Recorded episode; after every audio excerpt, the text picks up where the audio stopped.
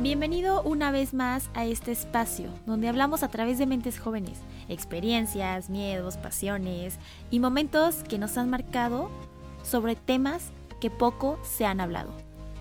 Yo soy Perla y te quiero contar algo. Hola, hola, este es un episodio más de Te quiero contar algo. Gracias por escuchar y estar aquí. Espero que todos estén muy bien. Yo la verdad estoy muy emocionada y estoy muy muy feliz por el invitado del día de hoy. Él es Gerardo, es psicólogo. Bueno, y para los que me conocen o no me conozcan o para que sepan, últimamente me he vuelto como amante de todo esto, de la psicología, el, comportamiento de las personas. Y es por esto que nuestro invitado de hoy es Gerardo, él es psicólogo. Y es que Gerardo nos viene a contar cómo él aplica la psicología en sus pacientes para conocer un poco más sobre la raíz de sus problemas patológicos, dolores, y se me hace algo muy interesante y justo por esto quiero que se queden para entender un poco más, para que ustedes queden igual de fascinados que yo. Y Gerardo nos puede enseñar un poco más sobre esta práctica que es psicología, pero aplicada, para mí es el lado más humano y más real, pero ya me dirán ustedes, quédense a escuchar este episodio y bienvenido Gerardo, ¿cómo estás? Hola Perla, ¿qué tal? Encantado y un gusto estar aquí con todos los que están escuchando. Pues bueno, espero más que dejar un granito de arena en tu comunidad y pues gustoso, gustoso de compartir. Muchísimas gracias. Gerardo, me gustaría que te presentes para que la gente te conozca, conozca un poco más de ti. Les platico que yo a Gerardo lo descubrí en Instagram porque yo tomé justo un curso que él tiene sobre psicología en la obesidad, que para mí fue un panorama muy nuevo y muy importante que algo que en la universidad tal vez no nos enseñan. Como nutriólogos, tal vez esta parte de psicología no es tan abordada. Para mí fue un mundo nuevo de, descubrir y que claro que se puede aplicar. Entonces, Gerardo, platícanos un poco de ti. Muy bien, este, pues bueno, mi nombre completo eh, es Gerardo López Osorio. Soy psicólogo de profesión como tal egresado de la Universidad Juárez Autónoma de Tabasco. Fíjate que curiosamente, y es lo que voy a estar compartiendo ahorita, yo comparto mucho la psicología desde un punto de vista muy metafísico, muy simbólico, por una razón en concreto, ¿sabes? Primero, el cerebro tiene una función semiótica que es esta capacidad para identificar los simbolismos. Muchas veces podemos hablar y podemos tener idiomas muy distintos, sin embargo, todos podemos identificar símbolos a través de las culturas. De hecho, por eso es que en las culturas incluso se pueden traducir los símbolos, incluso después de un lenguaje totalmente muerto, ¿no? Pero curiosamente, a pesar de promover y, esta nueva, esta rama, no diría una nueva rama, pero sí es una rama bastante joven dentro de la psique humana, eh, yo tengo formación justamente en neurociencias, de hecho compartí residencia, por así decirlo, este, muchas prácticas profesionales en el Instituto de Neurociencias de la Universidad Autónoma de Guadalajara, entonces tengo muchísima formación también en la psicología y la disciplina científica. De hecho, como estábamos platicando, yo tengo eh, mis bases en psicología dentro de la psicología conductual, una psicología que básicamente se basa en el método científico, en la experiencia, en la experimentación, en muchísimas cosas, pero fíjate que yo he entendido y aprendí a discernir, luego existe como esta epistemología bastante cerrada, donde decimos aquello que únicamente es bajo el método científico, solamente aquello que se puede probar mediante el método científico existe, pues ese es en, es en sí mismo una limitante, ¿no? Porque hay tantas cosas en nuestra naturaleza que hoy en día no se pueden probar bajo un único método. Sin embargo, son cosas que existen. De hecho, Perla, fíjate que cuando nosotros hablamos de mente, la mente es algo que tú no puedes medir. Todos damos por sentado que la mente existe, pero nadie la puede ver, nadie la puede tocar. Se habla de procesos mentales y es bastante paradójico que a veces cuando existen resistencias respecto a algunas corrientes que explican los fenómenos de otra manera, eh, pues digamos que se exija o se limite a decir que si no hay un sustento material bajo un método científico clásico, pues entonces no existe, ¿no? Por ejemplo, este curso que mencionas tú sobre psicología de la obesidad, híjole, yo te puedo comentar que si bien ese curso apenas salió este año, es un tema que yo traigo prácticamente desde que estuve en mis inicios de estudiante, porque como yo durante muchísimo tiempo he, digamos, he hecho ejercicio y, me gusta mucho esta onda incluso de, de, ¿cómo decirlo?, de las pesas y el medio del ejercicio y este rollo. Digamos que yo un, desarrollé una curiosidad bastante natural como psicólogo. ¿Por qué, ¿Por qué la composición corporal en las personas? ¿Qué hace que una persona sea delgada, una sea este, un poquito más esbelta, que una persona pueda ser, pueda tener más sobrepeso o incluso porque una persona puede llegar a desarrollar cierta capacidad física por encima de lo normal, ¿no? Pero centrándome concretamente en la obesidad, yo dije, bueno, es que tiene que haber algo detrás. Tiene que haber, no solamente, no solamente debe haber una explicación de la alimentación, no solamente debe haber una explicación de las calorías, porque a final de cuentas el cerebro es la computadora central de todo y en esa computadora se programan y se dan las órdenes. Entonces yo tengo que investigar por mi cuenta porque hay muy poquita investigación al respecto, hay, hay muy poco realmente. Y entonces yo me atrevería, de hecho, por allí también le comento a la audiencia que saqué un libro con el mismo título, que, o más bien del mismo enfoque, que se llama Cómo soltar la obesidad. Es un libro que justamente está en Amazon y digamos que como hay muy poca investigación al respecto, yo me encargué de hacer una recopilación basada en la experiencia propia muchísimos, muchísimos pacientes que justamente han manifestado padecer sobrepeso, empezamos a explorar cuáles son las experiencias, desde cuándo, cómo, qué situaciones emocionales rodean a las personas. Y entonces, basado en eso, es que me atreví justamente a, a, aportar un granito de arena con ese curso que tú mencionas.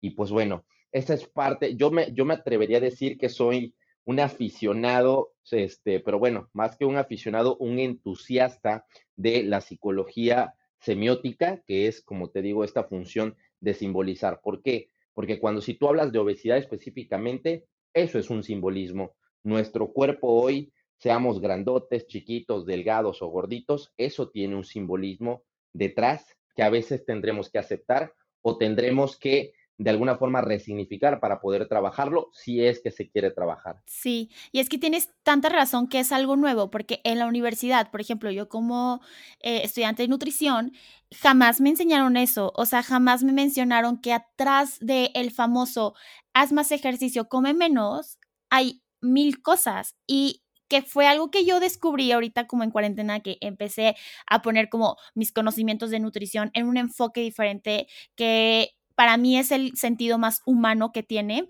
que fue un, enfoque sobre preocuparte y ver y dejar de ver la salud como alimentación y ejercicio, ¿no? O sea, ver la salud más allá, que somos seres biopsicosociales, que somos seres que estamos interactuando con muchas personas. Y lo, como tú decías, a mí me voló la cabeza lo que dijiste de la mente, que solamente sabemos que existe, pero no es algo tangible, ¿no? Entonces, siento que es algo tan volado que tiene tanto sentido y, que no te lo dicen, y que no te lo dicen en la universidad, porque es como tú lo dices, eso yo lo aprendí con mi experiencia, y yo, y, lo que me encanta que, que tú tuviste como esa curiosidad de poder enseñar, de poder transmitir que no solamente es una, por así decirlo, patología, ¿no? O sea, no solamente es, o sea, que hay mil cosas atrás. correcto. Que justo es eso lo que, lo que me encantaría que nos platiques más, porque tú en tus redes sociales platicas sobre las enfermedades, pero que no las enfermedades solamente son enfermedades, ¿no? Que hay algo atrás de cada enfermedad. Mira, yo te quiero poner un ejemplo este súper, súper facilito.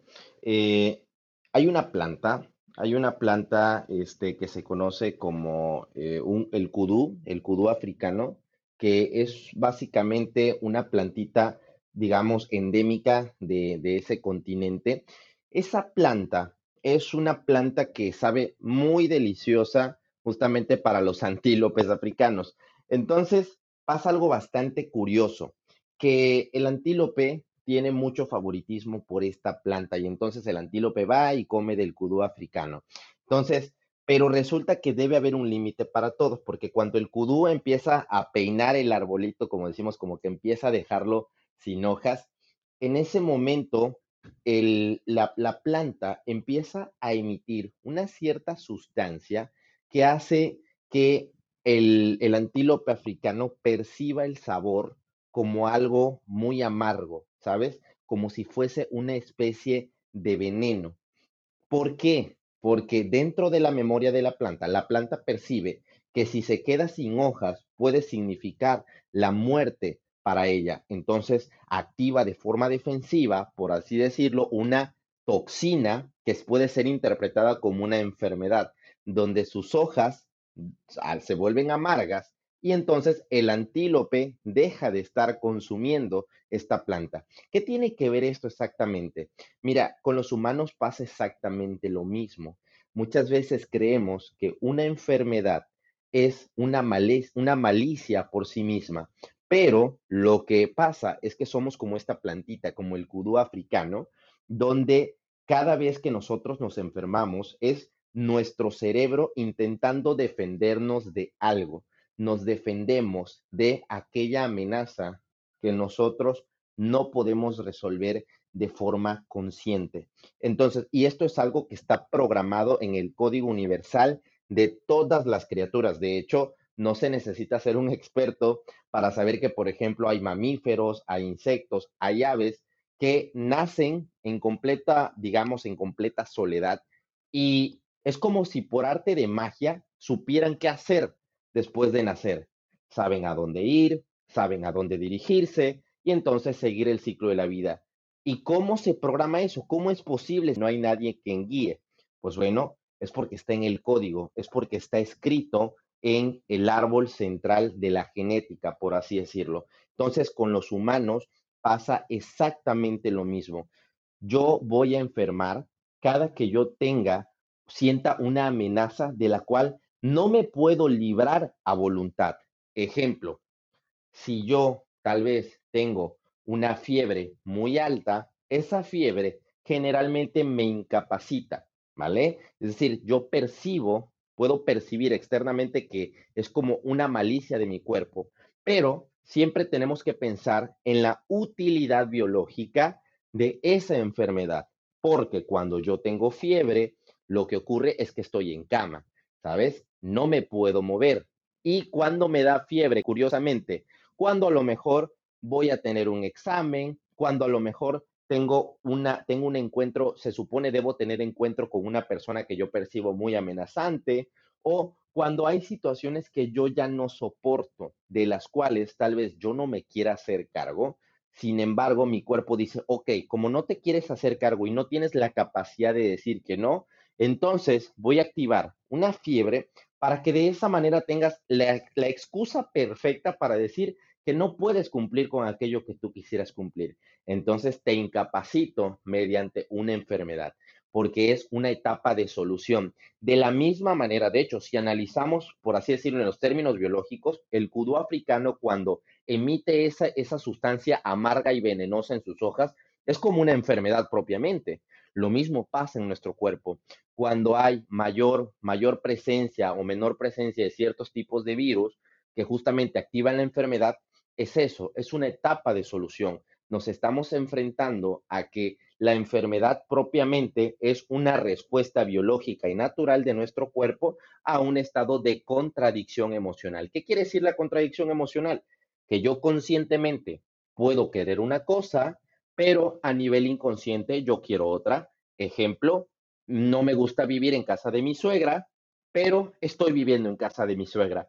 Esa contradicción emocional me puede llevar a mí a enfermar de distintas formas y como lo, y como lo digo, el cerebro tiene una función semiótica, por eso nos enfermamos simbólicamente. Sí, wow. Y es que es algo que tú promueves muchísimo en redes sociales que justo, o sea, yo veo que te ponen así de que, este, no sé, bueno, tengo colon irritable, este, me duele horrible la cabeza, no sé qué, y es que es algo claro para mí fue algo como descubrirlo, justo platicaba con una amiga porque me dijo, es que hay dolores que no nos pertenecen, hay dolores que estamos cargando y yo a ver cómo. Y fue que empecé a investigar, justo hasta me mandó un libro para que lo leyera, que es los procesos de emocionales en una enfermedad. Y yo dije, ¿cómo es eso? Claro. De hecho, te pongo un ejemplo. Este, fíjate que a veces cuando se tiene una enfermedad, este, por así decirlo, se tiene esta creencia de que nosotros heredamos una enfermedad.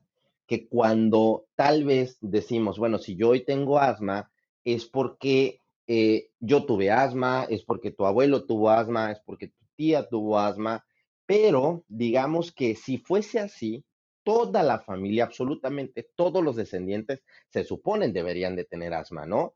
Entonces, la parte de la medicina es la que dice, bueno, es que hay algunos que son propensos, otros que no. O sea, es una forma de decir y suponer algo que no se conoce. Cuando decimos es que eres propenso o no eres propenso, pues es como delimitar o, establecer que no se tiene idea concreta de por qué unas personas sí enferman dentro de la familia y otras no. Pues mira, esto tiene que ver justamente con los campos morfogenéticos, porque te voy a decir algo, volviendo a poner el ejemplo de esta planta, no sé si lo sepas, pero todas las plantas están conectadas en el subsuelo unas a otras, ¿sabes? Están conectadas justamente mediante como tipo terminales nerviosas que se mandan informaciones unas a otras.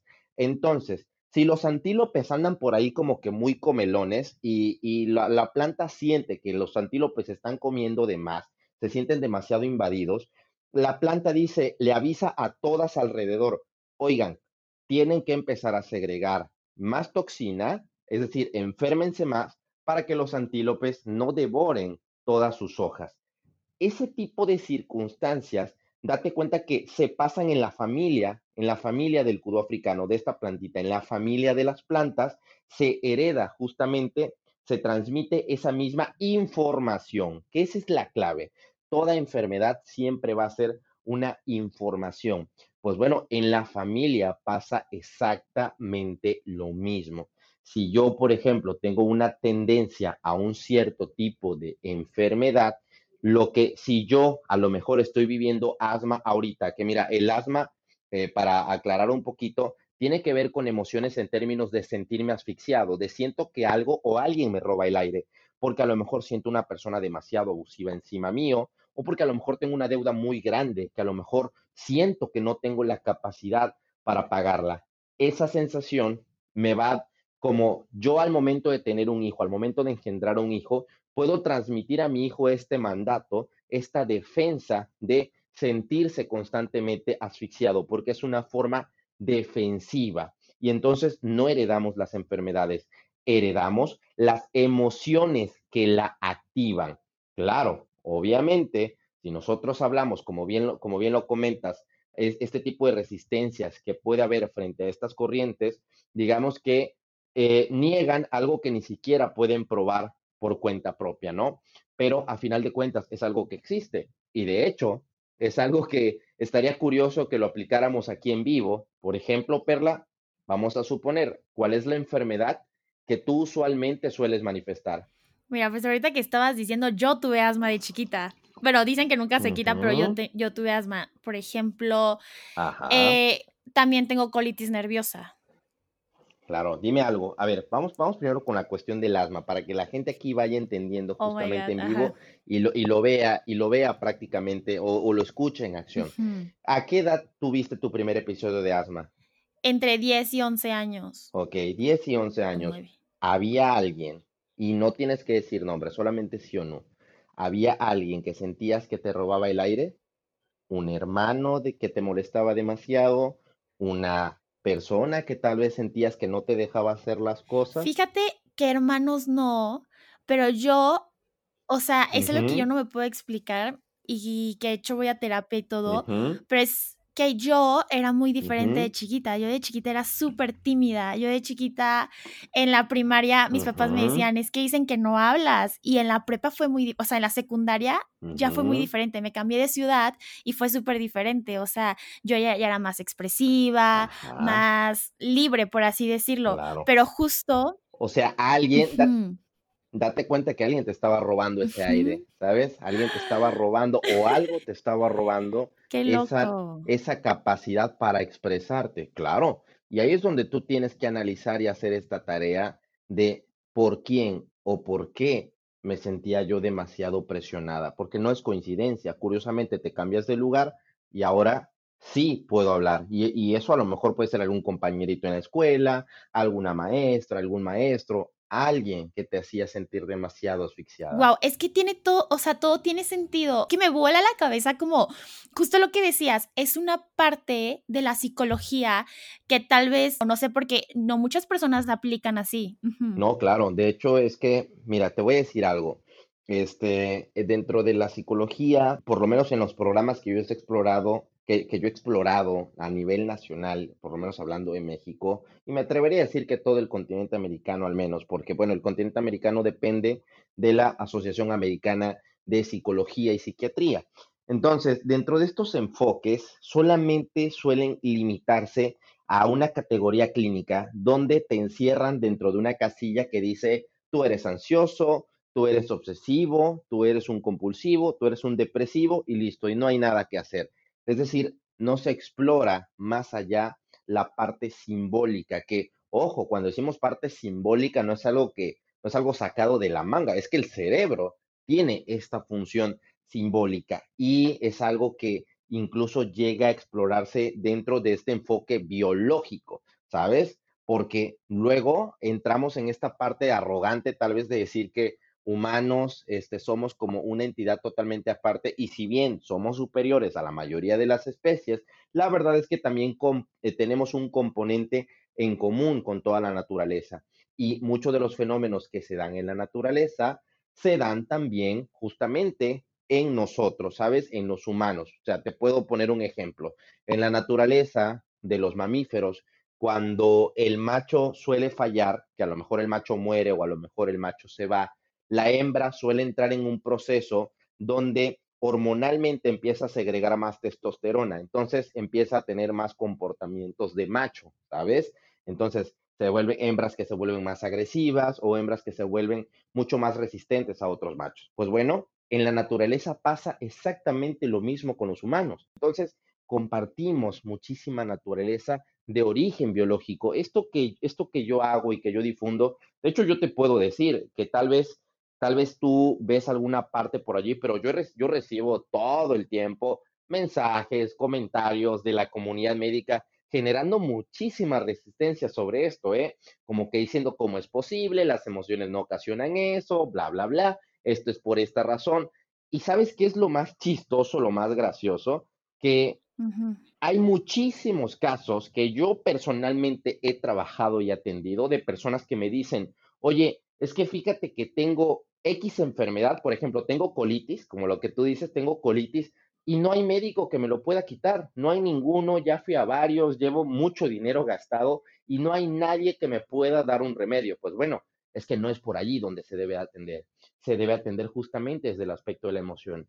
Y mira, Perla, para padecer colitis, cuando decimos esta colitis nerviosa, realmente la categoría nerviosa es como una, una, una abreviación de decir eh, que es esporádica, que es momentánea y que va a depender de tus emociones. Digamos que la categoría nervioso o nerviosa dentro de la medicina se utiliza justamente para la psicosomatización.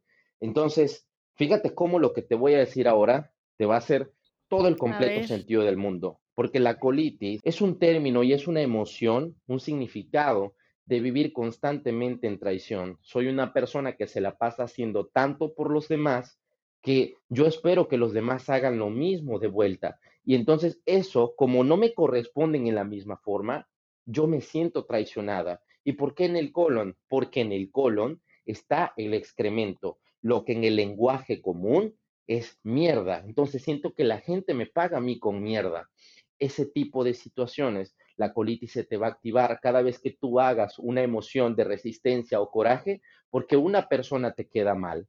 ¿Cierto? Pues fíjate que hace muchísimo, o sea, de hace como tres años no, no, no, no tengo, o sea, pero mm. yo creo que en ese momento tal vez sí pasé por algo así, o sea, creo que sí, no, wow. O sea, y es que lo que decías, yo creo nutrición no está nada lejano a lo que dices, ¿no? Que a ti en tu universidad, tus mentores te enseñaban la psicología de, mm, tienes este, ansiedad, ok, y catalogar, ¿no? Por así decirlo.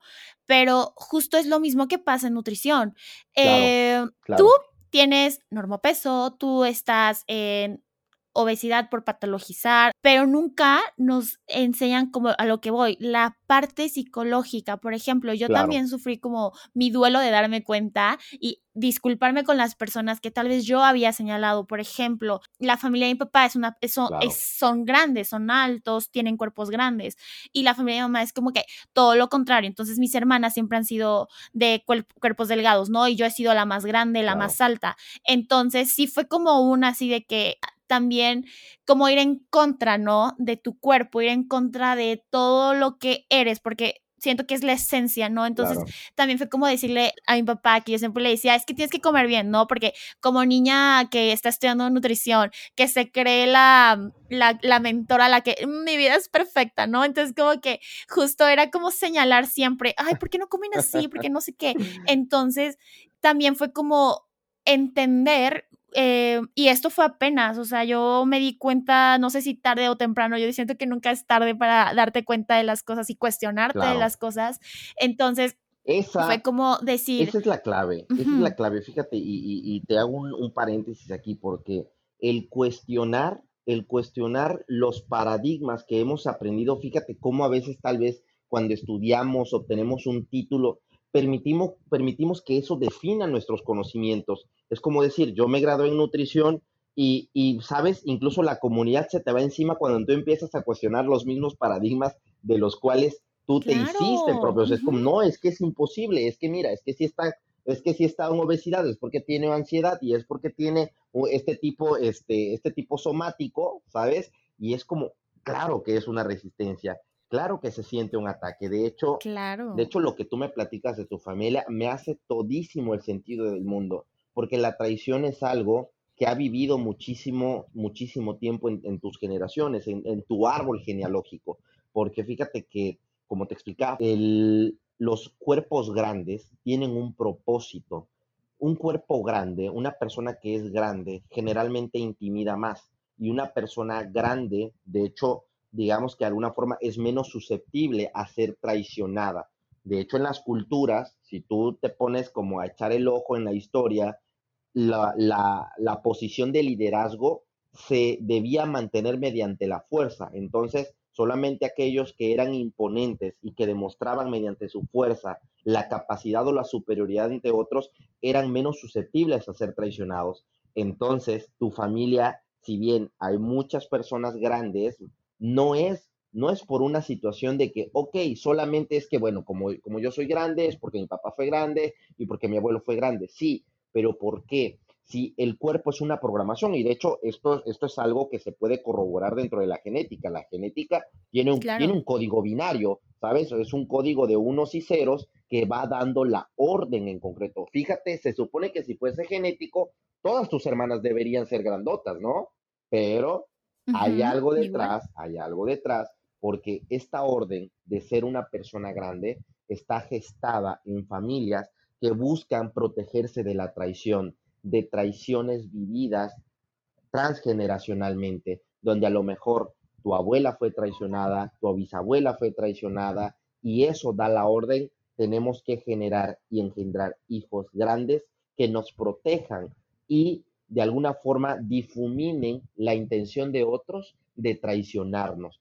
Y por eso, por eso tu colitis nerviosa, porque la traición es una emoción con la cual tú has convivido desde el árbol genealógico. Ni siquiera, ni siquiera es tuya. Es algo que heredas a través de la epigenética. Wow, no, es que está cañón porque siento que lo que decíamos es algo que dices, ok, la acepto, ¿no? acepto que tengo colitis y acepto que a veces llegamos a aceptar tanto que no nos pertenece. El otro día estaba platicando con una amiga y justo ella se, este, fue a leerse sus registros y me dijo, es que yo sabía que este dolor de rodillas no me pertenecía. Ella normalmente le corrigieron su postura porque se encorvaba muchísimo.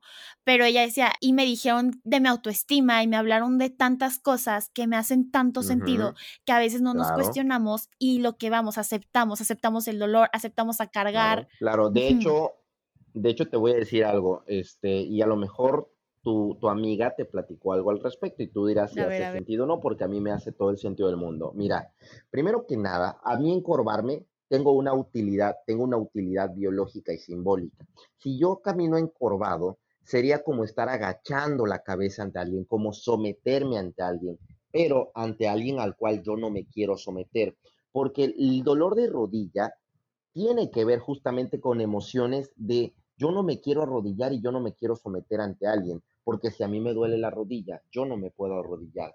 Entonces, tu amiga trae historias por allí donde ha sentido que ha tenido que, arrodillarse ante alguien, sin embargo, ella mete resistencia. Y lo mismo pasa con la espalda. Puede ser una fricción con mamá, con papá, con algún pariente, pero principalmente con los primeros vínculos. Y si eso no le pertenecía a ella, entonces fue su madre la que no quería vivir estas situaciones de sometimiento. ¿Algo al respecto? Sí, no, todo, todo, todo, todo, todo, porque justo hablábamos de esto. Mi amiga y yo estamos como muy inclinadas al feminismo. Fue también algo muy bueno para nosotros descubrir, investigamos, siempre nos cuestionamos, siempre, o sea, me encanta como esta amistad porque siempre de que, oye, mira, nunca había preguntado esto y así, ¿no? Y justo cuando ella se fue a leer los registros, ella me contó todo, ¿no?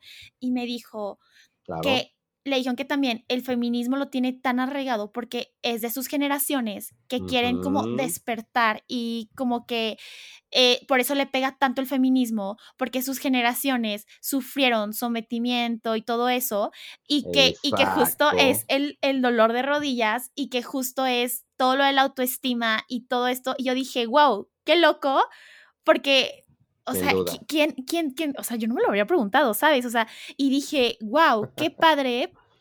Porque yo sé que muchas personas decían, ay, esto es de brujitas y así. Bueno, la verdad, yo sí, mi amiga y yo somos súper brujitas y siempre estamos investigando y siempre estamos viendo y estamos este, eh, indagando entre las demás cosas. Y, por ejemplo, yo en mi familia todos somos católicos, ¿no? Y pero creo que hoy en día casi ya nadie practica el catolicismo. Pero justo pasa que mi mamá apenas este, le leyeron Los Ángeles y así, y ella me dijo, es que me dijeron tres cosas que estoy cargando, que no he perdonado algo de, hace mucho tiempo, ¿no? y luego, y me dijo que soy una persona, que tengo un ángel como muy trabajador y el otro, ya ni me acuerdo de qué era, pero entonces, ah, este, creo que, que nunca se daba por vencida y así. Entonces, como que literal mamá dijo, es que me hace tanto sentido todo esto. Y entonces yo en mi cabeza dije, hasta has de traer síntomas de todo eso que no te has dado cuenta, ¿no? Sí, claro. Y, Mira, la enfermedad la enfermedad como tal, el síntoma, es una información que ha viajado en el árbol genealógico a modo de resolución. Es decir, lo que yo no pueda resolver en una generación, o lo que el árbol no resuelve en una generación, lo baja a la siguiente para ver si ésta sí lo puede resolver. Entonces, si hay historias, por ejemplo, de sometimiento, a lo mejor lo que nos hace repetir la historia y el patrón es el juicio que nosotros hacemos a los padres, porque muy probablemente yo como hija dije, estuvo mal que mi mamá se sometiera ante mi papá y entonces yo no voy a someterme así, pero resulta que luego esa herida me hace también hacerme someter ante otros hombres. Y entonces me pregunto y me cuestiono por qué me estoy sometiendo si fue lo que, lo que prometí, lo que juré que no iba a someterme, ¿sabes? Porque el juicio, el miedo al que dirán, es lo que nos lleva a nosotros a caer exactamente en heredar esta enfermedad. Tu enfermedad te está diciendo algo y, vaya, aquí hay un concepto que, yo, yo manejo muchísimo, digo, no es que lo haya yo descubierto, pero hablamos del concepto de los dobles biológicos. Siempre tendemos a repetir a un pariente dentro del árbol genealógico. No siempre es mamá, no siempre es papá, suele ser un tío, ¿sabes? Suele ser un tío, suele ser abuela, puede ser algún hermano de la abuela, algo por el estilo que explica el por qué nosotros estamos viviendo como estamos viviendo el día de hoy. La verdad es que yo me he dado cuenta eh, y, he, y he podido apreciar este fenómeno, pero curiosamente, Perla, de alguna forma creemos que tomamos decisiones, ¿sabes? Creemos, de alguna forma tenemos esta ilusión de estar tomando decisiones a libre albedrío, pero la realidad es que lo que nos está configurando a tomar decisiones no es más que la historia ya programada en nuestro cerebro. La única manera de buscar el verdadero libre albedrío es hacer conciencia sobre estas cosas, hacer generar órdenes, órdenes que están vividas en el clan familiar sin darnos cuenta. Mira, yo te quiero platicar un ejemplo este, muy, muy personal que ya lo he platicado anteriormente este, con algunas personas respecto a la situación del, del, sentimiento de abundancia, ¿sabes? Fíjate que yo tuve una, tuve una madre, eh, ella, ella justamente falleció ya a los 40 años, va como para 7 años casi desde que ella partió, y te voy a contar la historia. Mira, mi madre, cuando yo era niño, mi madre compraba unas galletas, no sé si te suena la galleta pan crema. Sí, sí, sí. Ajá, mira, esta galleta era muy curiosa porque traía cinco piezas de galletas, ¿sabes? Solamente traía cinco. Y es de esas cinco, mi madre me daba solamente una. en los desayunos, ¿sabes? Y entonces pasaba algo bien curioso. Yo no me llenaba con una galleta. Yo no me, no me sentía satisfecho cuando yo comí esa galleta. Y esa galleta, eh, digamos, de alguna forma, vivir así por mucho tiempo de niño, gestó en mí una creencia de que yo no merecía cosas, que yo no merecía satisfacer mis necesidades. Eso me llevó a mí de adulto durante una etapa a pasármela muy mal económicamente, incluso trabajando y teniendo buenos ingresos, porque yo despilfarraba el dinero, pero no sabía por qué, ¿sabes? Y luego aquí es donde tocamos otras ramas donde decimos, es que es el tema financiero, es que no sabes manejar el dinero, es que, ¿sabes? Muchísimos juicios que solemos hacer. Pero cuando yo descubro y, voy contando como descubriendo en terapia esta parte de mi historia, de cuál era el mandato que había a mí respecto al concepto de abundancia y dinero, yo descubro, fíjate, mi abuelo, mi abuelo es un hombre este, de muchas posibilidades económicas después de mucho trabajo, pero mi madre tenía un reclamo con mi abuelo. Mi abuelo decía, mi, mi mamá reclamaba a mi abuelo inconscientemente, claro, nunca de forma frontal, que por mi, mi, abuelo por estar haciendo dinero, por estar haciendo negocios, la descuidaba mucho a ella. Entonces mi madre generó una creencia de que el dinero era malo porque el dinero separaba familias. Entonces mi madre se hizo alérgica a la idea de tener dinero y esa idea, esa creencia, esa emoción viajó a mí también. Yo era alérgico al dinero porque yo lo tenía en las manos y se me iba, porque yo tenía este dolor que yo, que yo tenía por mandato de mi madre resolver, ¿sabes? Y esta historia la busqué en mi árbol genealógico y te voy a decir algo que te va a volar la cabeza mucho más, porque el doble biológico, mira, cuando mi madre falleció, mi madre fallece a los 40 años, ¿sabes? Mi madre fue la primer hija de su, de su familia nuclear. Yo soy el primer hijo de mi familia nuclear y de, de, tal manera que soy el doble biológico de mi madre. De hecho, te voy a decir, mi madre fallece a los 40 y cuando mi madre fallece yo tenía 20 años de edad. Pero su mamá, mi abuela, cuando mi madre fallece, ¿qué edad crees que tenía mi abuela? Mi abuela tenía 60 años. 60 ah, años. Pero ahí te va, mi abuela también está, mi bisabuela también está viva. ¿Y qué edad crees que tenía ella cuando al momento de fallecer mi mamá? 80 años. Ah, o sea, ah, ok, ya. Mi bisabuela. Hay un patrón. Hay un patrón repetitivo de 20 años en el árbol genealógico. Porque mira, a los 80 años mi bisabuela presencia la muerte de mi mamá. 60 años, mi abuela presencia la muerte de mi mamá, es decir, 60. Luego mi madre fallece a los 40 y yo a los, y yo a los 40, perdón, a los 20 años vivimos un patrón donde ambos estamos conectados. Entonces yo me voy a explorar la historia de mi bisabuela y resulta que mi bisabuela tenía ese reclamo con su esposo, es decir, mi bisabuelo, que por tal de estar trabajando, por estar haciendo dinero, descuidó a su familia. Entonces, ese mandato, ese mandato familiar, ese rechazo a la abundancia y al dinero, fue algo que estuvo cuatro generaciones arriba de mí, ¿sabes? De tal modo que lo que yo viví y experimenté, yo creía que yo tomaba decisiones al momento de gastar dinero o al momento de invertirlo en X cosa que luego fracasaba. No estaba yo tomando decisiones, estaba yo siendo de alguna forma controlado por los designios familiares, esas emociones que viajan a través de las generaciones. Cosa, y de hecho, para, para acabarla de amolar, yo soy del mes de octubre. ¿Octubre qué número de mes es? 10. 10, 10, 10. Es el 10. Así es. 10 y 10 son 20. La edad en la que yo pierdo a mi madre. ¿Sabes? Exactamente de forma simétrica exactamente de forma simétrica. Hay una simetría en la percepción del tiempo, de tal modo que yo voy a padecer una emoción cada cierto tiempo hasta que el árbol genealógico encuentre la forma de resolver el problema a través de nosotros.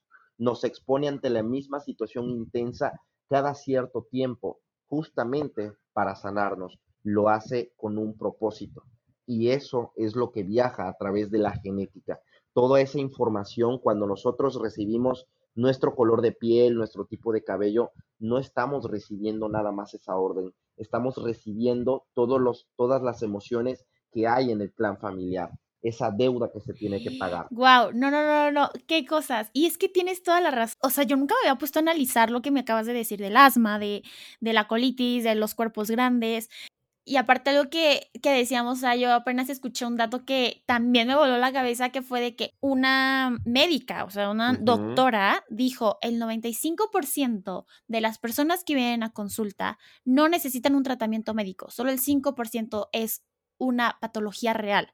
Lo demás es que quieren platicar, que tienen algo ahí atorado, pero que es algo podría decirse psicológico, que se ha transmitido, que el síntoma es una enfermedad, pero que en realidad no es algo médico que se tenga que tratar. Y eso es lo que vamos, o sea, hay mucha resistencia porque muchos, muchos médicos juzgaban lo que ella dijo. Y yo dije, ¿cómo? O sea, pero te lo pones a analizar y más lo que estás diciendo, eh, o sea, tiene todo el sentido del mundo. Sí, claro, es correcto. Y pues bueno, es que sería como que dejar, este, dejar, digamos, de alguna forma a la industria farmacéutica sin ingresos y a la parte de la medicina y obviamente a nadie le gusta, ¿no? O sea, y es algo nuevo y algo que estoy totalmente agradecida de que hayas aceptado la invitación. Me gustaría que nos dijeras dónde te podemos contactar. Sé que vas a sacar un curso sobre esto.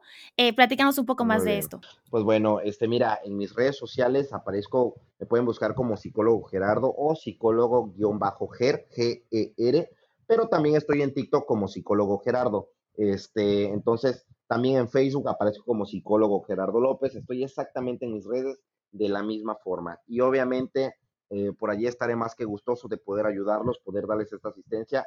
Este curso que estoy armando es justamente para el 27 de noviembre. Aquí voy a profundizar justamente en parte de lo que, lo que he estado comentando contigo, donde lo padre de esto es que no solamente voy a enseñarles la parte teórica, sino que también ahí en vivo y en el momento con cada uno de los participantes, por eso lo hice a un grupo cerrado y limitado, del cual pues ya vamos cubierto la mitad de 30 personas. Digamos que eh, allí en vivo ellos van a poder tratar un síntoma, desde una gripa hasta un cáncer. Van a poder ellos encontrar el origen emocional, porque hacer, hacer conciencia sobre nuestro origen emocional, sobre nuestra carga, hace que el problema se resuelva Mira, Perla, yo te puedo decir que, este, digo, también fue una persona muy enfermiza, pero hablando específicamente de esta situación del dinero y de la abundancia, te juro que cuando yo lo trabajé, primero que nada, el dinero empezó a brotar como de las piedras, ¿sabes?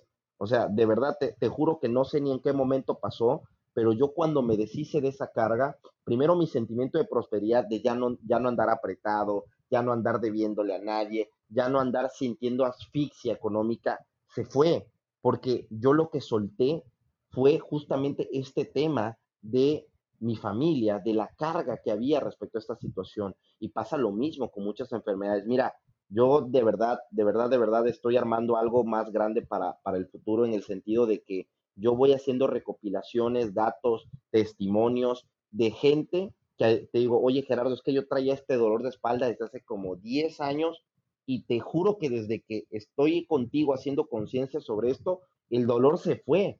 Y no solamente se fue el mío, curiosamente se fue el de mi mamá también, porque ella sintió, ella también dejó de sentir que cargaba con otras cosas, porque estas cosas se contagian. Se ¿sabes? Y conste, y claro, y conste que, que, ya habían ido a fisioterapeutas, que ya habían ido a médicos, ya habían tenido tratamientos y, y fíjate lo, que, lo preocupante es que a veces como los médicos desconocen esta parte, no los culpo, a veces dicen, ah, mira, es que, es que tiene cierto, cierta tendencia a tener dolor en la espalda y pues ni modo, vas a tener que aprender a vivir con eso, ¿sabes?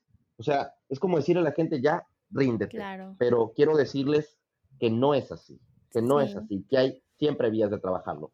Antes de que te vayas, a todas las personas que invito al podcast les hago unas últimas preguntas. El podcast se llama Te quiero contar algo. ¿Qué es eso que nos quieres contar a, lo que, a los que estamos escuchando? Lo que yo les quiero contar es que hay algo más allá de un simple síntoma, que hay una historia, que hay deudas familiares que deben soltarse, porque son deudas que nosotros no adquirimos. De alguna forma nos hicieron creer que teníamos que pagar esa deuda familiar, pero tenemos una vida única de la cual nosotros podemos hacernos responsables y en el momento en que nos hacemos responsables podemos vivir la vida que realmente queremos. Ay, no, perfecto. Me hizo tanto sentido. Muchísimas gracias, Gerardo, por, por aceptar. y por darnos un poquito de esta plática y ya hice tus redes sociales para que te busquen y le encuentren más sentido a lo que padecemos, literal. Así es. Muchísimas así es. gracias. Pues bueno, nuevamente igual, encantado de estar contigo, Perla. Bye. Bye, bye, bye.